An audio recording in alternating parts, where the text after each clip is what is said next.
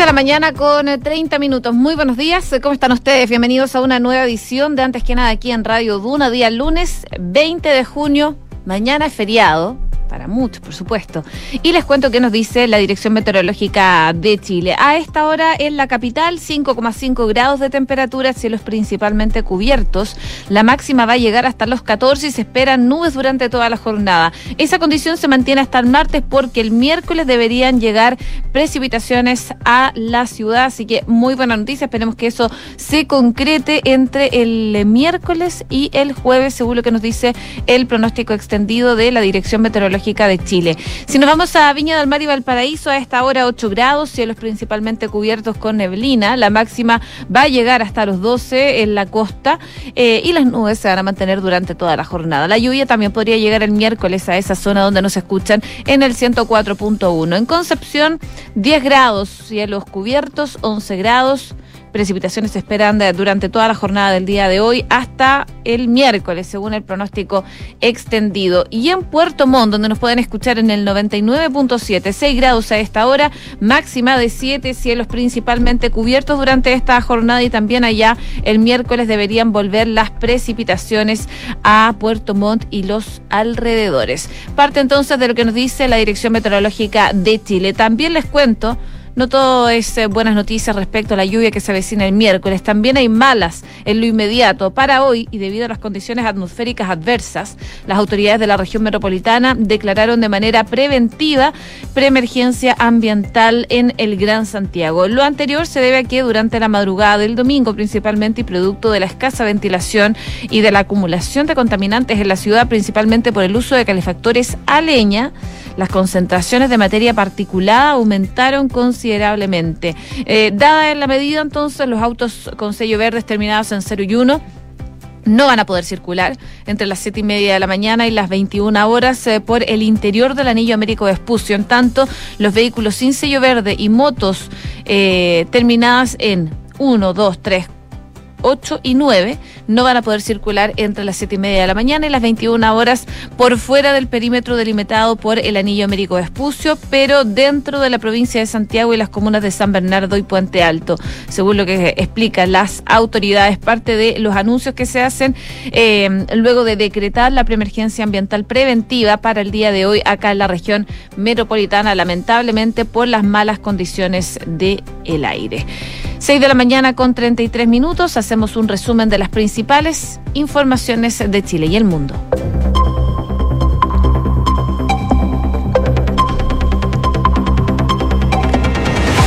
Última encuesta Academia, el presidente Gabriel Boric es el eh, presidente peor evaluado en sus primeros 100 días de mandato desde el año 2014. En el transcurso de la última semana se incrementó en 6 puntos porcentuales la desaprobación al mandatario, alcanzando el 54%, mientras que su aprobación bajó de 44 a 40%. En relación al proceso constituyente, un 11% de los consultados quiere que la nueva Carta Magna se apruebe tal y como está propuesta.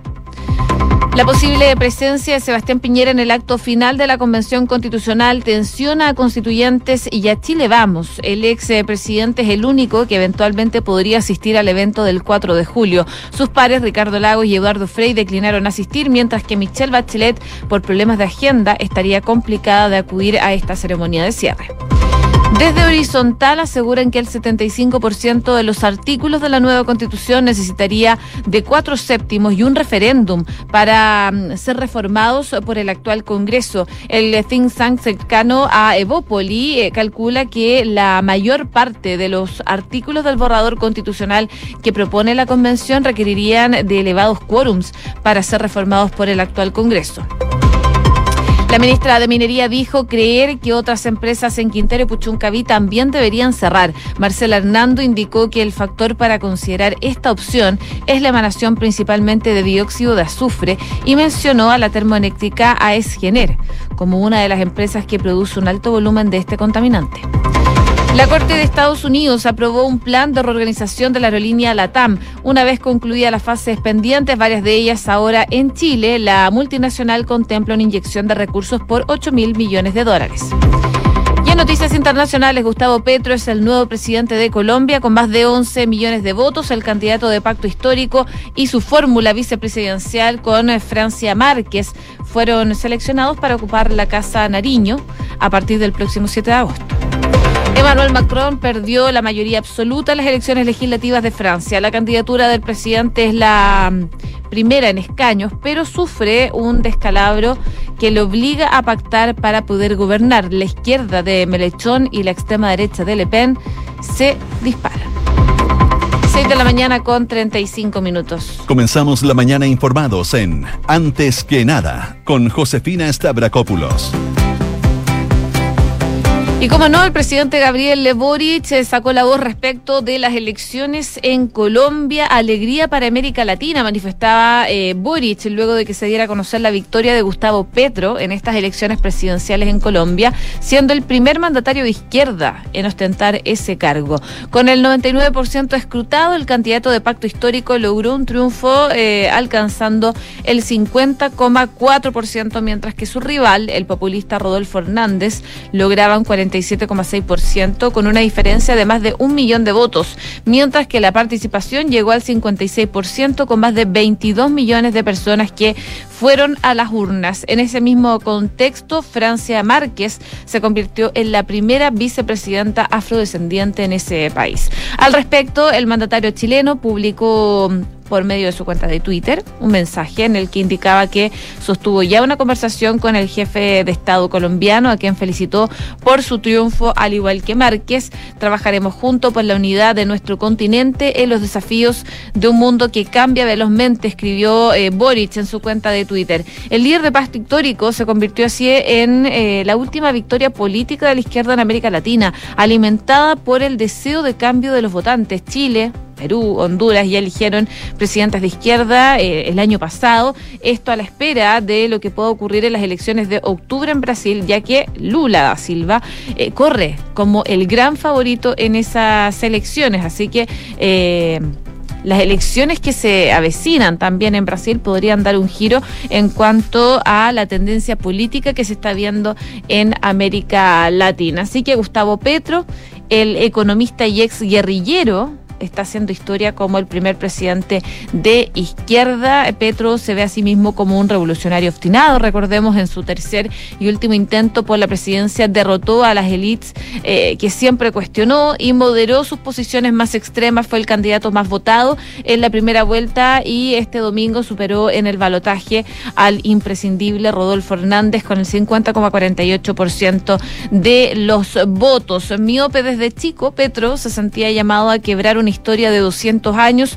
Su fuerte son los debates y la plaza pública. Él es economista de profesión, nació en una familia de clase media, fue educado por sacerdotes eh, y siempre ha enarbolado las banderas de la ruptura y el cambio. Su ascenso. Eh, asusta probablemente a poderosos sectores que temen que su gobierno sea un salto al vacío. A otros les repele su mesianismo. Él se cree predestinado, la única persona que puede salvar a Colombia, resumió eh, una fuente que es próxima y que habló bajo reserva a, un portal independiente, La Silla Vacía. Petro se presenta como progresista antes que izquierdista para evitar que lo asocien con las guerrillas marxistas eh, que por eh, seis décadas ha avivado el conflicto armado y no poco odio también entre los colombianos. Así que Colombia ya tiene nuevo presidente, es Gustavo Petro y como les comentaba, el presidente Gabriel Boric en sus redes sociales decía alegría para América Latina. 6 de la mañana con 39 minutos. Estás en Antes que nada con Josefina Stavrakopoulos. Duna 89.7. Y hablando del presidente Boric, eh, este domingo se dieron a conocer los resultados que arroja la encuesta Plaza Pública Academ, que corresponde a la tercera semana de junio, los cuales revelaron que Gabriel Boric es el presidente que registra el promedio de aprobación más bajo de los primeros 100 días de mandato desde el año 2014, eh, consignando un 41%, mientras que su desaprobación alcanza un 46%. La referencia estadística se posiciona por debajo de las cifras asociadas al segundo mandato de la ex mandataria Michelle Bachelet con un 52% en el año 2014, mientras que Sebastián Piñera en su segundo periodo alcanzó un 56% en 2018. Además, en el transcurso de la última semana se incrementó en 6 puntos porcentuales la desaprobación a la forma en cómo el jefe de Estado está conduciendo su gobierno, alcanzando el 54%, mientras que la aprobación bajó de 44 a 40%. En el sondeo de opinión eh, también devela que al 41% de los encuestados no le gusta el presidente Boric y piensa que ha hecho un mal gobierno, lo que se contrapone con el 26 que sí le gusta el mandatario y cree que lo ha hecho bien. Bueno, eso respecto al presidente Gabriel Boric cuando ya se cumplen 100 días desde que asumió en el gobierno. También la encuesta CADEM, sabemos, trae eh, lo relacionado a la nueva constitución. Eh, se dio a conocer un leve aumento, de hecho, de tres puntos en la intención de votar rechazo en este plebiscito de salida del próximo 4 de septiembre, llegando a un 46%. Resultado que eh, distancia en nueve puntos con la opción apruebo, que cayó dos puntos y obtuvo un 37% de intención de votos. Sobre la alternativa del proceso, solo el 11% quiere que la nueva constitución se apruebe tal y como está propuesta, mientras que el 35% optó por que se apruebe para después reformarla en lo que sea necesario. No obstante, el 30% prefiere que se rechace para que se proponga un nuevo proceso que permita tener una nueva constitución y se mantiene el 18% que quiere rechazar la nueva Carta Fundamental para seguir con el texto que está vigente. Independiente de lo que ocurra, Aún las expectativas de cuál de las opciones vencerá en las votaciones, el apruebo alcanzó un 50%, mientras que el rechazo un 43%. Pese a ello, el 58% de los consultados le provoca preocupación o temor la propuesta de la nueva constitución y solo un 36% le causa esperanza. Durante la última semana, la confianza en la Convención Constitucional se desplomó en 7 puntos porcentuales, de un 49 a un 42%, y al mismo tiempo la desconfianza se disparó del 50 al 56%. En ese sentido, la encuesta revela que el 63% cree que los expresidentes deberían ser invitados al acto de cierre de este órgano redactor en contra, un 34% opina lo contrario. En la misma línea se evidenció casi un empate técnico en torno a que se haya aprobado el fin del Senado en 2026, donde el 47% está en desacuerdo contra un 46% que está de acuerdo con esa medida. 6 de la mañana con 42 minutos. Estás escuchando Antes que nada con Josefina Stavrakopoulos en Duna Noticias preocupantes también eh, se revelan el día de hoy. La violencia escolar que se palpa como una sensación ambiente y que ha sido analizado hasta el cansancio por expertos, hoy se ve confirmada en cifras. A esta altura del año, la lectura de los datos que entrega la Superintendencia de Educación y que destaca hoy la tercera, probablemente no asombran. En los casi seis meses que van desde este año 2022, las denuncias por maltrato físico y psicológico entre párvulos y o estudiantes aumentaron en un 60% respecto del promedio de acusaciones de este mismo tipo al comparar el mismo periodo respecto a los años previos de la pandemia. En 2018 se recibieron 1.192 denuncias, en 2019 la cifra llegó a 1.166 y ahora en 2022 fueron 1.890 denuncias por maltrato entre estudiantes. Según eh, lo que dice Andra de fundadora de Niños Primero, la violencia escolar que se está viendo actualmente hay un fuerte comportamiento del deterioro en la salud mental y también de falta de habilidades socioemocionales que no se ha logrado desarrollar eh, por el cierre continuo de los centros de educación. En ese sentido, la también directora ejecutiva de Fundación Familias Power asegura que es urgente retomar las rutinas y la estabilidad y por lo mismo medidas como cerrar colegios justamente van en la línea contraria de poder eh, crear ambientes propicios especialmente para los niños que son más vulnerables, para que se puedan desarrollar habilidades sociales y emocionales que incluso si no se crean cierta etapa de la vida pueden eh, no desarrollarlas nunca. Para el director ejecutivo del IGE Educar, Joaquín Walker, eh, luego de años inéditos por el sistema educativo, vemos no solo una pérdida de aprendizajes en términos cognitivos, sino que también brechas significativas en habilidades sociales claves para la sana convivencia en las salas de clase. Estas brechas, según lo que dice Walker, se mm, reflejan por problemas en autorregulación relacionadas eh, relaciones interpersonales, agresividad, entre otros. Las cifras revelan por la superintendencia confirman esta preocupante situación tanto para estudiantes como para docentes, quienes eh, impacta negativamente y que sobrepasa su margen de acción. Además, eh, se recalca la importancia de la presencialidad y la necesidad de poder concebir la educación de manera que sea integral, donde junto con desarrollar y potenciar los conocimientos académicos se pueda fortalecer también el bienestar socioemocional de los alumnos para una convivencia pacífica y respetuosa. El director del IGE Educar cree que el programa impulsado por el Ministerio de Educación, Seamos Comunidad, aborda el bienestar y la convivencia escolar como ejes centrales. Sin embargo, desde el IGE Educar cree necesario doblegar los esfuerzos para para aumentar con determinación la crisis educativa que se está viviendo en el país. Las cifras de maltrato de adultos hacia párvulos o estudiantes fueron un 28,4% debajo del promedio de denuncias de este estilo que se produjeron hasta el 7 de junio de entre el 2018 y 2019, cuando tuvieron un promedio de 971. En cambio, ahora fueron 695. En todo caso, este año las denuncias totales de maltrato a párvulos y o estudiantes ya sea que provengan de adultos o pares, también superaron el promedio hasta el 7 de junio. 2.149 de los dos años prepandemia pasaron de 2.196 a 2.585. Datos realmente preocupantes, denuncias por maltrato, entonces este estudiantes también aumentaron en un sub 60% desde el regreso a la presencialidad. 6 de la mañana con 46 minutos. Escuchas antes que nada con Josefina Stavrakopoulos. Duna.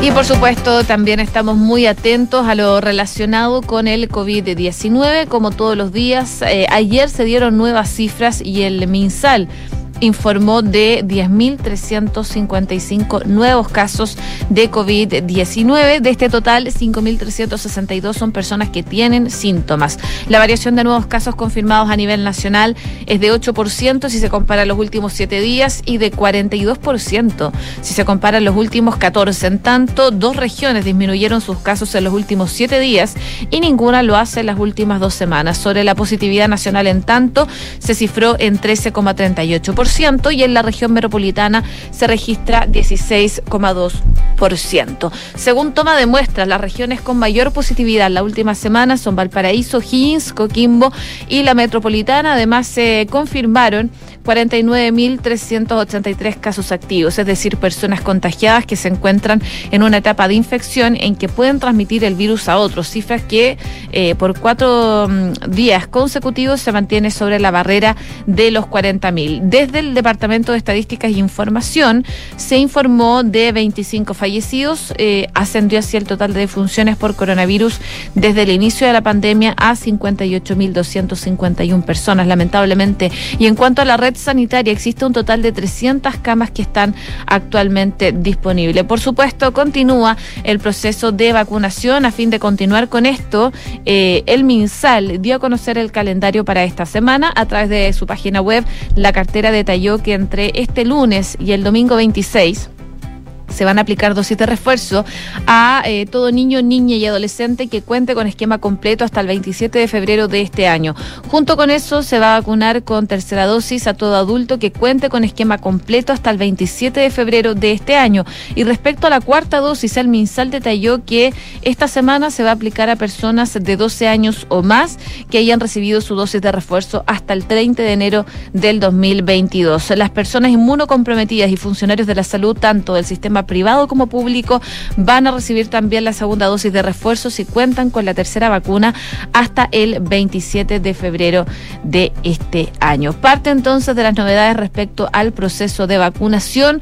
El llamado siempre es a estar revisando el calendario que publica no solo en la página web del MISAL, sino que también en redes sociales. 6 de la mañana con 49 minutos.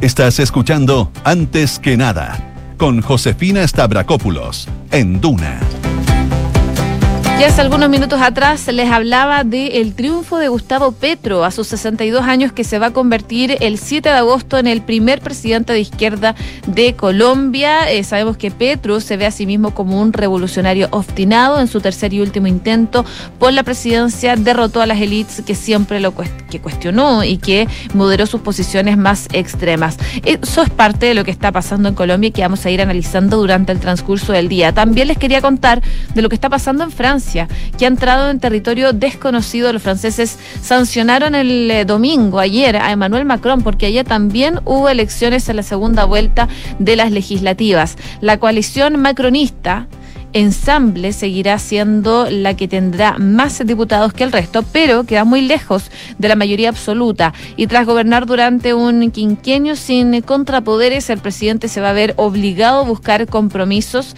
en una Asamblea Nacional con una poderosa oposición de izquierda y de extrema derecha. El país tiene dos alternativas, o aprender la cultura del consenso, exótica en su sistema presidencialista o verse abocada a la ingobernabilidad. El correctivo es severo para el presidente de la República apenas dos meses después de salir reelegido con comodidad. Su coalición pierde 100 o más escaños. Eh, para quedarse con 244 de 577 según el recuento oficial con un 100% ya de los votos escrutados. en segunda posición con 127 escaños queda la nueva Unión Popular Ecológica y Social, la alianza del populista de izquierda, socialista, ecologista y comunista liderada por Jean-Luc Mélenchon y además del descalabro de Macron la erupción de la Alianza de Izquierda como primera fuerza opositora. La otra novedad de la noche fue el ascenso del reagrupamiento nacional de Marine Le Pen, que pasa de 8 diputados a 89.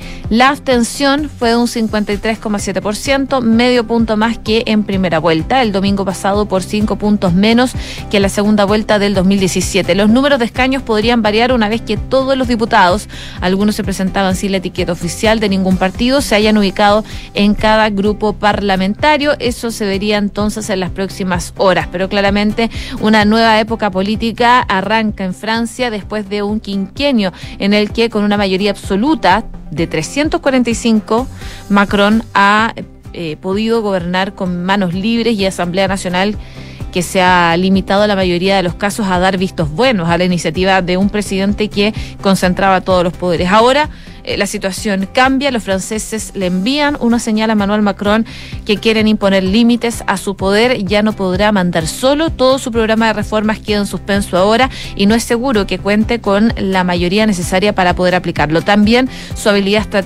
eh, estratégica, digo, está en entredicho. Confiado en la facilidad de las victorias tras ganar las presidenciales, decidió hacer una campaña de perfil bajo parte entonces de lo que se está viendo en Francia, que también, al igual que Colombia, tuvo elecciones. Esta vez en Francia fueron elecciones legislativas en donde Emmanuel eh, Macron eh, pierde la mayoría absoluta en estas elecciones en Francia. 6 de la mañana con 53 minutos. Cifras, mercados, empresas. Las principales noticias económicas están en Antes que nada.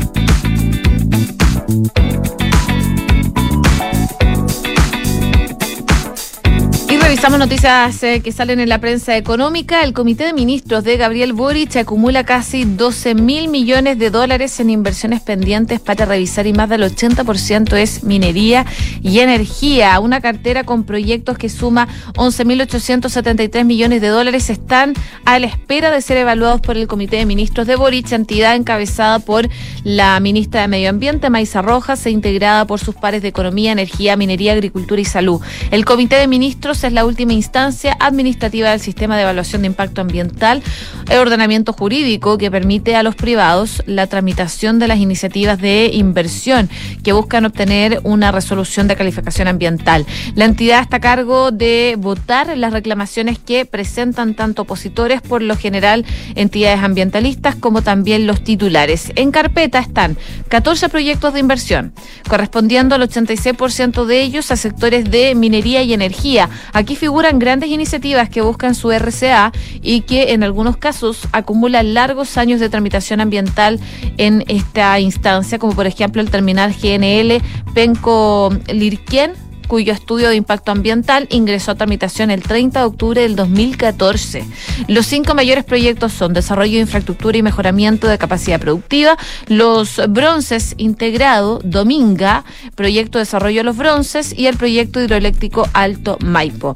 Desarrollo de infraestructura y mejoramiento de capacidad productiva de Coyahuasi ingresó a tramitación en 2019 y a finales del 2021 obtuvo su RCA favorable en un documento de 576 páginas y que lleva la firma del ex director ejecutivo del Servicio de Evaluación Ambiental, Enan Butcher, quien renunció a los pocos días del cambio de gobierno. El segundo proyecto más relevante cuenta con una historia más reciente. La semana pasada Anglo American presentó un recurso de reclamación a fin de revertir la resolución de la dirección ejecutiva del CEA que declaró desfavorable el EIA eh, e del proyecto de los bronces integrados eh, manifestando reparos a la medición de la línea de base y una supuesta afectación a la salud de los habitantes en la región metropolitana. Anglo América no solo cuenta con esa iniciativa en tabla, también está el proyecto Desarrollo de los Bronces.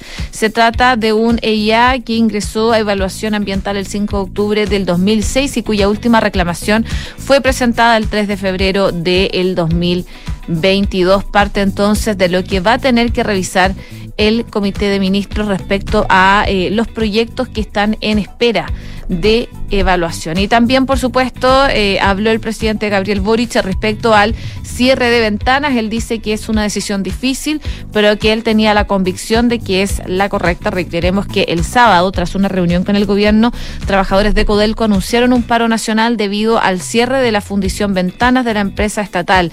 Por su parte, eh, ayer el presidente reiteró que ningún trabajador va a quedar sin su fuente laboral a propósito de este cierre.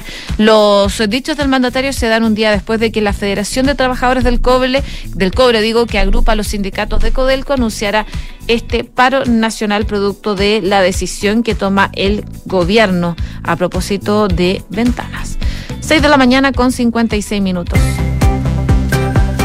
Y les cuento que en Consorcio, proteger a todos los que trabajan contigo es posible. Contrata ahora el seguro obligatorio COVID-19 por solo 3.800 pesos de forma rápida y segura entrando a consorcio.cl. ¿Y sabías que puedes comprar de forma anticipada los servicios funerarios de María Ayuda? Entrégale a tu familia la tranquilidad que necesitan y estarás apoyando a cientos de niños de la Fundación María Ayuda. Convierte el dolor en un acto de amor. Cotiza y compra en www.funerariamariaayuda.cl. Bien a continuación, Duna en punto junto a Rodrigo Álvarez. Siguen en la sintonía de Radio Duna acá, el 89.7.